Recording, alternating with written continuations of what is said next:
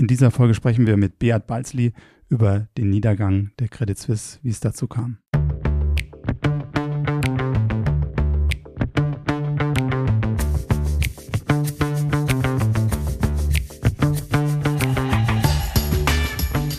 Hallo und herzlich willkommen zu einer neuen Ausgabe von The Message, der Investment Podcast. Uli, wir haben in der letzten äh, Folge über die ganze Bankenthematik gesprochen.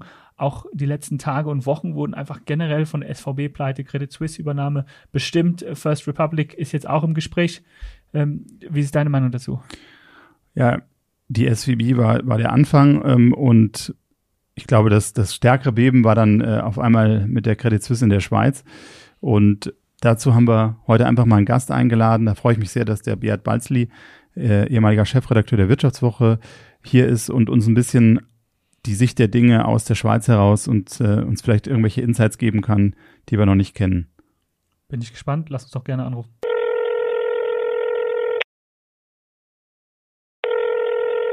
Ja, freue ich mich heute sehr. Wir haben den ehemaligen Chefredakteur der Wirtschaftswoche, äh, Beat Balzli, hier zu, zu Gast, der uns äh, hoffentlich ein paar Insights zu dieser ganzen Situation, was sich gerade in der Schweiz abspielt, geben kann. Beat, herzlich willkommen. Schön, dass du dabei bist.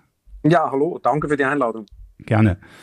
Ja, wir haben wirklich, äh, ich meine, das fing in den USA an mit der SVB Bank und ich war dann doch ein bisschen schockiert und erschüttert und auch überrascht, muss ich sagen, dass es in dem stabilen Nachbarland der Schweiz dann auf einmal so rumorte. Kam das für dich auch so überraschend oder zeichnete sich das vorher ab?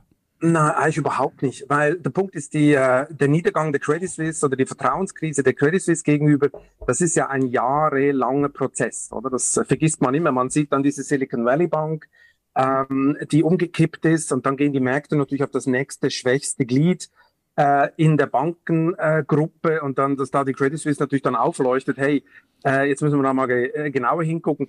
Das ist ja eine lo normale Logik der Märkte, oder? Und dann wird geschortet, bis der Arzt kommt und äh, dann kommt noch ein bisschen Social Media dazu und dann hast du noch ein ich möchte es nicht so drastisch ausdrücken, aber einen eher minder bemittelten Großaktionär aus Saudi-Arabien, der dann das absolute Killerwort spricht, ähm, nachdem dann nichts mehr zu halten war. Ähm, aber du musst natürlich die Vorgeschichte sehen. Also ein, ein Haus, das man nicht leicht entzünden kann, das brennt dann auch nicht, oder? Aber ein Haus, das natürlich so dasteht wie die Credit Suisse, ähm, ist natürlich sehr einfach umzuhauen, weil die Credit Suisse ist eigentlich ja 167 Jahre alt, aber das ist eigentlich die Geschichte endloser Skandale, also wirklich endloser. Also in meiner Karriere, ich weiß nicht, wie viele Credit Suisse Skandale ich schon geschrieben habe, aber äh, ich glaube, den ersten, den ich geschrieben habe, der begann im Zweiten Weltkrieg, als die Schweizerische Kreditanstalt damals Betriebskredite für SS-Betriebe zur Verfügung gestellt hat. Ähm, das war ein ziemlicher Skandal damals. Und so ging es eigentlich weiter bei der Credit Suisse. Jahrzehnte für Jahrzehnte, Chiasso-Skandal, Kokain-Connection, Apache-Milliarden, eine Pleite nach der anderen, hier Steuerhinterziehung, da russische Oligarchen. Und sie kam da nicht raus. Sie kam einfach nicht raus. Es gibt, es gibt jetzt äh, erstaunliche Aufstellungen über ehemalige Chefs der Credit Suisse, wo immer wieder so Zitate kommen wie, wir müssen das Vertrauen in die Bank wiederherstellen. Also dieses Thema begleitet die CS äh, endlos, aber sie sind diese DNA, der Crooks, die sind sie nicht losgeworden. Die, die, die CS hat auch im Gegensatz zu SBG früher oder UBS, das ist ein anderes Mindset. Und ähm, das Mindset Andere war Kultur. so bisschen schneller in die Kurve, bisschen mehr Provision rausschneiden, bisschen mehr Risiko geht dann schon irgendwie gut. Wenn es ein bisschen fragwürdig ist, das Geschäft, äh, ja, ja, das, das kriegen wir dann irgendwie hin. Und äh, wo gehobelt wird, da fallen Späne. Und äh, also die Credit Suisse, der Niedergang ist über Jahre zu beobachten gewesen. Und äh, die Aufsicht hat natürlich überhaupt nicht nichts gemacht, das kann man nicht sagen. Aber sie hätte viel härter eingreifen müssen. Darum die Stimmung jetzt in der Schweiz ist so zweigeteilt. Die einen sind stinkesauer und die anderen sagen, ja, wir müssen jetzt nach vorne gucken. Und die, die stinkesauer sind, die sagen natürlich, wie kann es sein, dass die Firma nicht viel härter eingegriffen hat, dass sie nicht viel, äh, viel schlimmere Maßnahmen, also schlimm fürs Management, äh, Maßnahmen ergriffen hat? Also da stellen sich alle, äh, stellen sich die Fragen. Und äh, wenn man sich die Geschichte des Top-Personals anguckt, der der Credit Suisse, da fällt vor allem Einnahme auf. Äh, also viele haben da keine rühmliche Rolle gespielt. Aber Urs Rohner, der war ja früher bei Pro7 Sat1, war dann General Counsel von der CS und war dann über zehn Jahre Präsident. Also er hat eigentlich die entscheidenden zehn Jahre, wo man die Wende hätte herbeiführen können, hat er das nicht geschafft. Und äh, ich habe eine, eine, eine lustige oder so halblustige Anekdote mit, mit Urs Rohner. Als ich Chefredakteur war der Handelszeitung in Zürich, äh, haben wir aufgedeckt, das war im, Jahr 2011, 2012, dass Herr Rohner zusammen mit ein paar anderen Kumpels äh, eine Strohfirma gegründet hat in Malta und dann zusammen mit der Gaddafi-Entourage in Libyen Hotel, Hotels bauen wollte. Und ähm, wenn du an der Spitze jemanden hast mit diesem Mindset. Der ist ja nicht haltbar. In der Bank sind alle umgefallen natürlich, oder du predigst dann den Kundenberatern, hey, du Compliance and know your customer äh, und mhm. etc. etc. Und der Präsident versucht mit der Gaddafi-Entourage in Libyen Hotel zu bauen. Auch wenn die Sanktionen damals gegen Libyen äh, gerade ausgesetzt waren, äh, das, also, auch wenn es legal gewesen wäre, aber legitim natürlich nicht. Und das ist natürlich ein fatales Zeichen gegen, in, gegen innen. Vielleicht hat, er das, Mindset nicht los. vielleicht hat er das missverstanden. Er dachte, ich kenne den. Also Know Your Client. Vielleicht, dann, vielleicht war das ja auch so, das weiß ja. ich nicht. Äh, also so weit würde ich nicht gehen, aber äh, also wie gesagt, also wenn, wenn Leute an der obersten Spitze diese Einstellung ähm, in, die, in die Institution reintragen, dann sagt sich natürlich die eine Hälfte, wie kann das sein? Und die andere Hälfte sagt sich, ja, also wenn der Chef das macht. In Hamburg sagt man auch, der Fisch stinkt vom Kopf. Also ist von oben. Passt hier, hier war es wirklich ein extremer Geruch. Glaubst du, dass es einen großen Dämpfer auf die gesamte Schweizer Bankenlandschaft haben wird? Also wird es große zukünftige Auswirkungen auf den ja, Bankenstandort Schweiz haben? Also ich sag's mal so, das ist vielleicht eine schlechte Nachricht für die deutsche Konkurrenz. Ähm, die, die, äh, die Schweizer Bankenlandschaft ist deutlich robuster ähm, als äh, viele denken. Also ich habe ja war ja lange für den Spiegelbankenreporter und da war so die, die Meinung in der deutschen Bankenlandschaft war natürlich immer, ja, also wenn die Schweizer kein Bankgeheimnis mehr haben, dann sind die tot. Warum soll ich noch mein Geld dahin ähm, äh, dahin tun? Und äh, ich sag nur, damals war die, ich glaube, die Deutsche Bank auf Platz 8, 9 so im globalen Wealth Management. Heute, ich weiß nicht, wo sie sind. Ich habe die, die Rangliste jetzt nicht aktuell, sie sind deutlich weiter hinten und die Schweizer sind massiv gewachsen. Das heißt, es hat eben nicht nur mit dem Bankgeheimnis zu tun. Bankgeheimnis war praktisch, sehr praktisch, weil du natürlich bei den illegalen Geldern unfassbare Renditen erbolzen konntest und der Kunde nichts dagegen sagen konnte, wenn du sein halbes Depot zu Tode getradet hast, oder? Äh, weil man wusste, das ist Schwarzgeld. Aber der Rest der Branche hat natürlich ein ganz anderes Dienstleistungslevel angeboten. Also wirklich ein ganz anderes, das weiß ich auch aus persönlicher Erfahrung. Ähm, und das ist auch heute noch so. Also insofern, ja, es werden es wird einen Effekt haben, logischerweise. Das wird es haben. Es wird es der Reputation sicher nicht zuträglich. Ähm, aber das wird jetzt nicht den Finanzplatz in Schutt und Asche legen. Und, so, und vor allem, man muss auch beachten, jetzt kommt dann immer wieder der Abgesang auf die Schweiz. Den haben wir auch schon 30 Mal gelesen in den letzten 20 Jahren. Es sind, glaube ich, noch ja, so um die 7, 8 Prozent ist die Finanzbranche. Oder für viele Leute besteht die Schweiz aus Kühen, Schokolade und Banken. Das ist äh, nicht so. Es ist unheimlich viel Hightech, äh, unheimlich viel Pharma, etc., viel mittelständische Industrie. Ähm, also die Schweiz hängt jetzt nicht nur an den Banken, auch wenn das manchmal so aussieht. Mhm. Ich meine, Übernahme durch eine deutsche Bank oder so, auch wenn die schon sagen, Vertrauen oder damals gesagt haben, Vertrauen ist der Anfang von allem, wäre ja aufgrund der Market Cap auch gar nicht mehr drin. Also das sind ja hier, die, die deutschen Banken sind ja Zwerge, äh, Schatten ihrer selbst, wenn man das äh, sieht, wie sich das Die Deutsche Bank wäre sicher interessiert gewesen an etwas von der Credit Suisse. Ich könnte mir vorstellen, äh, äh, Investmentbanking glauben sie ja selber zu können, die Deutschen, aber der Vermögensverwaltung. Aber vielleicht aber vielleicht kommt da ja noch was, weil ich glaube, im Privatkundengeschäft hat die fusionierte äh, UBCS, wenn wir sie mal so nennen wollen, glaube ich, 60 oder 70 Prozent Marktanteil. Da wäre ja die Frage, ob es da nicht noch irgendwelche Zugeständnisse im Nachhinein. Jetzt muss man erst erstmal zwangsverheiraten, erstmal den Untergang bewahren, aber vielleicht kommen da ja noch Schritte, dass man sagt, vielleicht macht es Sinn, da noch irgendwas äh, aufzuspalten, oder? Der Gedanke drängt sich auf. Man, man hört auch diese Stimmen schon. Ähm, man würde es der UBS auch gerne empfehlen, dass sie zum Beispiel vielleicht das Schweizgeschäft der CS äh, dass er alleine 10 Milliarden Wert hat. Also wir rekapitulieren, was die UBS bezahlt hat und wie viel Guter der Schweiz-Teil Wert hat. Also das nennt man äh, ein Schnäppchen auf Deutsch, oder? Ähm, und da werden sicher dezente, also vielleicht laute Forderungen und dezente Druckversuche auf die UBS kommen, doch vielleicht was abzuspalten.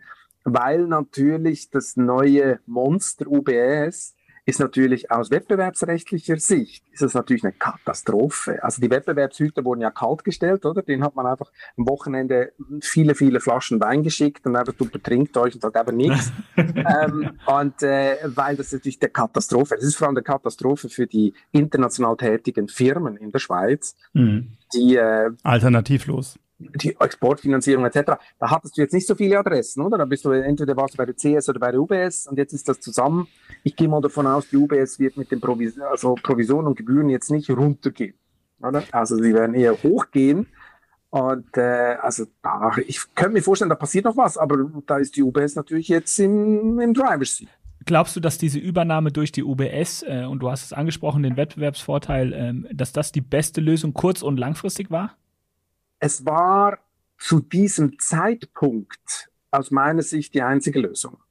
Ähm, klar hätte man sich natürlich gewünscht, too big to fail, es gibt tausend Pläne, du zerlegst das, du wickelst das geordnet ab.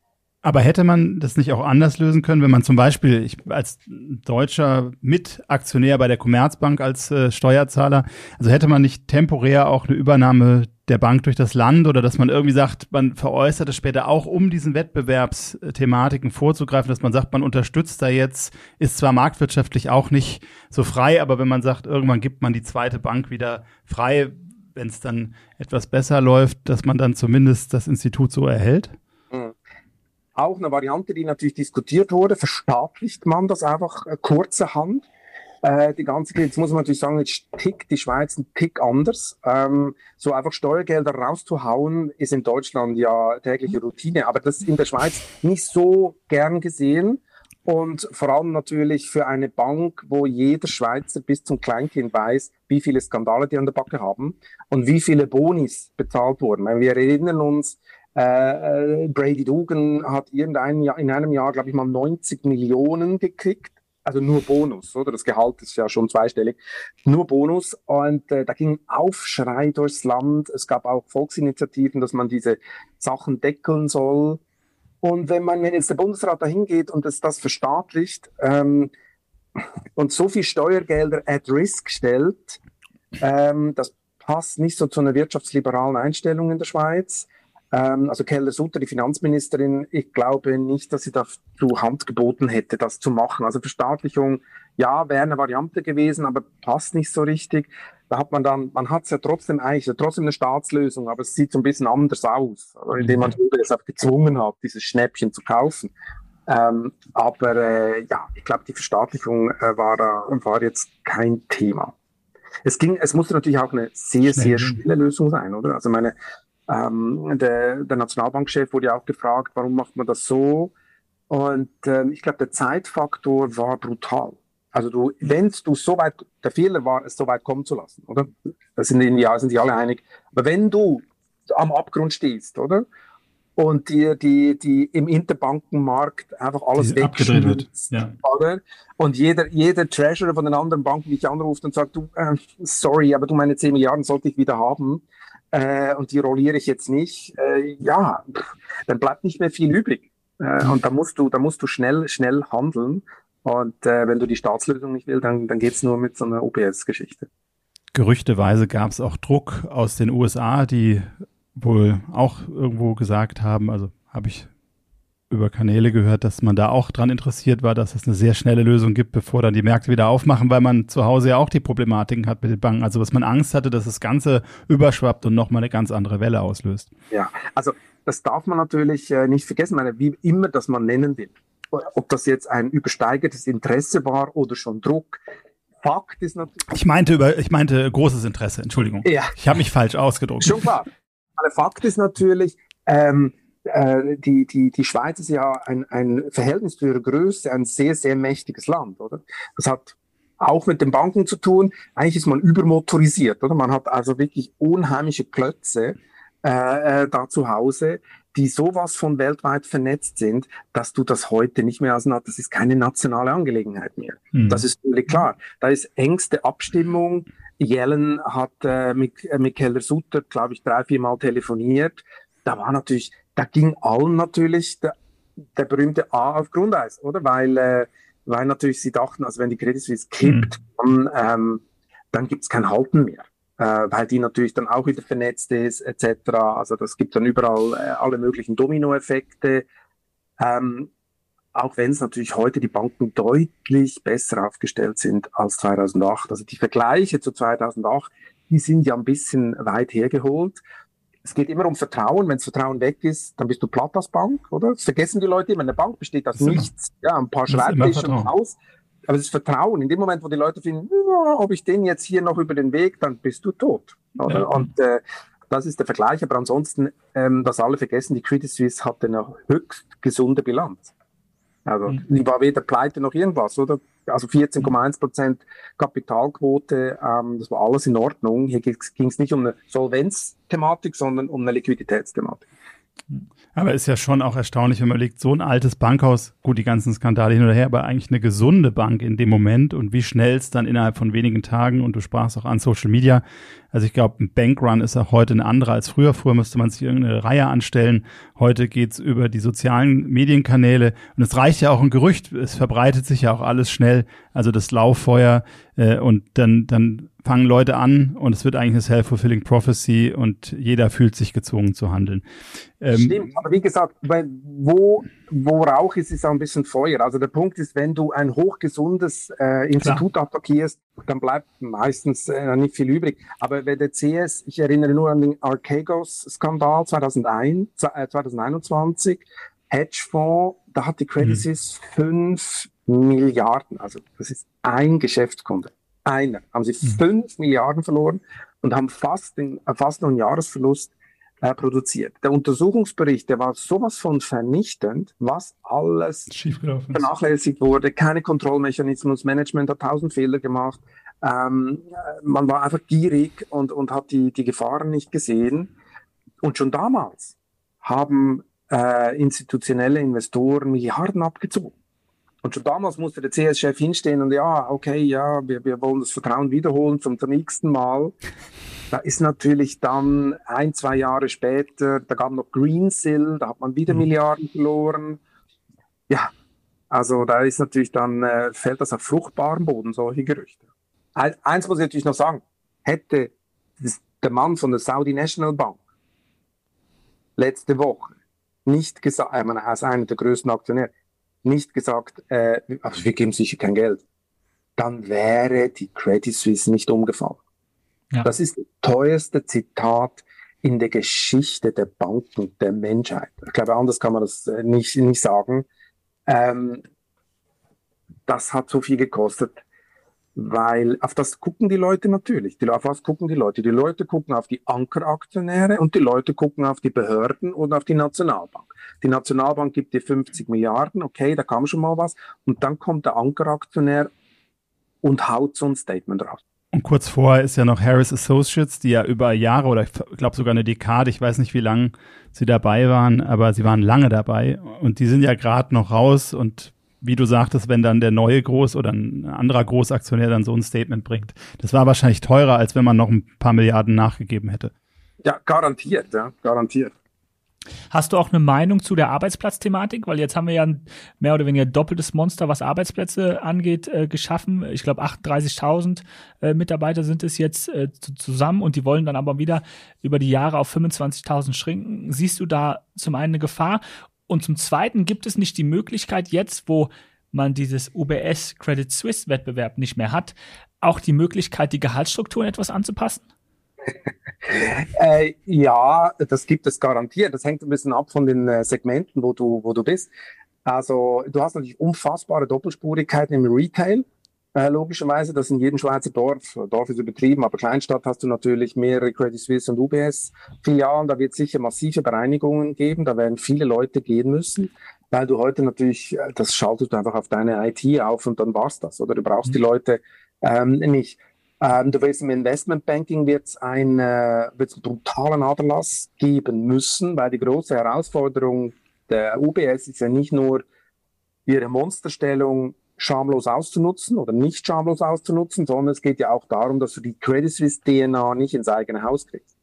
Weil die hat man ja in der UBS gerade mühsam rausgeschwitzt in den letzten Jahren, weil wir dürfen ja nicht vergessen, die UBS kippte ja 2008, oder musste ja von der Nationalbank äh, gestützt werden. Die UBS war am Ende. Und die UBS, und das ist so eine kleine Schmonzette in der Bankgeschichte, die UBS war am Ende, weil sie steiler unterwegs war damals als die Credit Suisse. Und warum? Die UBS hatte äh, Boni-Verträge im Treasury, oder? Also eigentlich im Kern von der Bank, bei deinem eigenen Geld, da solltest du immer sehr vorsichtig sein. Und da hatte, hatte die UBS auch so absolute, ähm, äh, so absolute Wall Street-Verträge. Also die haben harte Anreizstrukturen gesetzt, so dass das Treasury auch in toxische Papiere gegangen ist. Und die Credit Suisse hat, war die einzige, äh, die, wo, die beim Treasury stinkkonservative Verträge hat. Also nichts damit groß Boni. Ja gut, wenn du die Bleistift sauber spitzt, kriegst du vielleicht drei Franken mehr und so. Aber wirklich total hochkonservativ. Und darum ist ihnen damals eigentlich nicht so richtig was passiert. Im Nachhinein ein Fehler, weil da dachten sie, okay, wir sind die Größten, wir haben sogar die Finanzkrise und Lehman überlegt. Jetzt kann uns nichts mehr passieren. Aber die UBS ging damals hops und musste nachher wirklich ähm, hart dran, hart dran das Investmentbanking äh, downsizen, all die Dealer und Dealer raus und so. Und jetzt kommt mit der Credit Suisse natürlich genau wieder ins Mindset rein. Also ich glaube, da wird. Vielleicht sind die alle dahin gegangen. Vielleicht, ja. da müssen aber, ich glaube, da, da wird es da wird's ein paar Etagen räumen, könnte ich mir vorstellen. Wer allerdings, wer natürlich vielleicht sogar äh, den Jobwechsel seines Lebens macht, sind natürlich ähm, gewisse Private Banker, oder? Weil man muss natürlich, also die UBS wird natürlich im Private Banking sehr weiter wachsen, ist heute schon der größte Vermögensverwalter der Welt. Und da hat die Credit Suisse schon noch was eins zu bieten. Ich glaube, sie hat 1,5 Billions ähm, under Management. Und da gibt es schon noch den einen oder anderen Euro und, und Kundenverwalter, ähm, den du brauchen kannst. Ja. Wie ist es, wenn wir jetzt die, den Untergang, den Niedergang sehen? Ähm, es gab ja eine große Verwunderung über die AT1-Bonds, also die COCO-Bonds, wie man sie liebevoll nimmt, äh, Contingent Convertibles. Ähm, ich sag mal, wer lesen kann, ist klar im Vorteil. Äh, waren ja gewisse Klauseln schon erkennbar, dass das im Falle eines solchen Falles so ist. Aber äh, ist natürlich jetzt als unintended consequence, möchte ich mal sagen, der ganze Markt dieser Bankenkapital, äh, AT1s, ist natürlich jetzt massiv unter Druck gekommen. Ja. Hast, hast du da irgendwelche Insights äh, aus dem Markt? Ja, was heißt Insights? Ich meine, der, der, Punkt, über das man sich natürlich dann wundert, oder sagen wir es mal so, die Ausgangslage war ja, du kaufst so einen Bond, ja, und äh, wenn dann der Bank das Kapital wegschmilzt, dann habe ich Pech gehabt. Oder, und, und, für diese Gefahr kriege ich einen, einen, Aufschlag. Also das war so, so ein bisschen Common Sense. Und dann passiert nichts mit dem Kapital, aber der Bond ist trotzdem weg. Äh, also es wurde zwar Vertrauen verloren, aber, aber kein Kapital, weil das Kapital ja war ja toll. Und es ist trotzdem weg. Also musst du jetzt damit rechnen, dass es nicht mehr nur darum geht, wenn das Kapital ähm, teilweise verbrennt, sondern wenn, ja, weiß auch nicht, die allgemeine Stimmung verbrennt gegenüber dieser Bank, dann bist du auch der Sündenbock. Und das führt natürlich zu einer gewissen Verunsicherung, oder? Wie ist jetzt das definiert? Mhm. Und da sind die Schweizer sicher, ähm, sind sie ein bisschen grenzgängerisch unterwegs gewesen jetzt bei dieser Sache. Aber man wollte natürlich auch zeigen, dass gewisse Leute verlieren müssen, wenn sowas passiert. Aber naja, aber ob die Lösung elegant war, ich weiß nicht. Also, ich glaube, die FINMA wollte noch mal Stärke zeigen, nachdem sie es zehn Jahre lang hat schleifen lassen. Also vielleicht so. Ja. Prima. Ich glaube, ähm, da sind wir mit unseren Fragen schon fast am Ende. Vielleicht ähm, am Ende jeder Episode haben wir noch mal die Message vom, vom Gast. Was wäre deine Message an unsere Hörer? Es ist relativ simpel. Also wenn du am, an der Spitze einer Unternehmung keine saubere und nachhaltige Firmenkultur vorlebst, dann darfst du nicht erwarten, dass die restliche Truppe sauber bleibt. Du kannst, du kannst solche Verfehlungen nicht durch tausend Regularien verhindern. Wenn die Kultur in einer Unternehmung nicht stimmt, nützen dir diese Regularien auch nichts dann wird, dann wird ein Unfall passieren und im, zu, im, im Fall der Credit Suisse dann auch ein GAU. Bert, vielen herzlichen Dank für deine Zeit. Das waren tolle Insights. Ähm, ganz herzlichen Dank. Hat Spaß gemacht. Danke dir, Bert. Super. Schönen Tag noch. Insights, mit denen ich nicht gerechnet habe, Olli. Ja, ich habe dir gesagt, das ist ein super Gast, Olli. Also ich bin froh, dass der Bert so kurzfristig Zeit hatte. Ist ja ein vielbeschäftigter Mensch. Äh, aber einfach die ganze Genese, wo es herkam, die ganze Geschichte, ähm, der hat einfach so ein Wissen und ich glaube, das ist schön, dass viele Hörer das jetzt teilhaben konnten daran. Stimme ich dir zu, also von meiner Seite. Ich habe eigentlich nichts mehr hinzuzufügen. Außer vielen Dank, dass Sie eingeschaltet haben und bis zum nächsten Mal bei The Message, der Investment Podcast.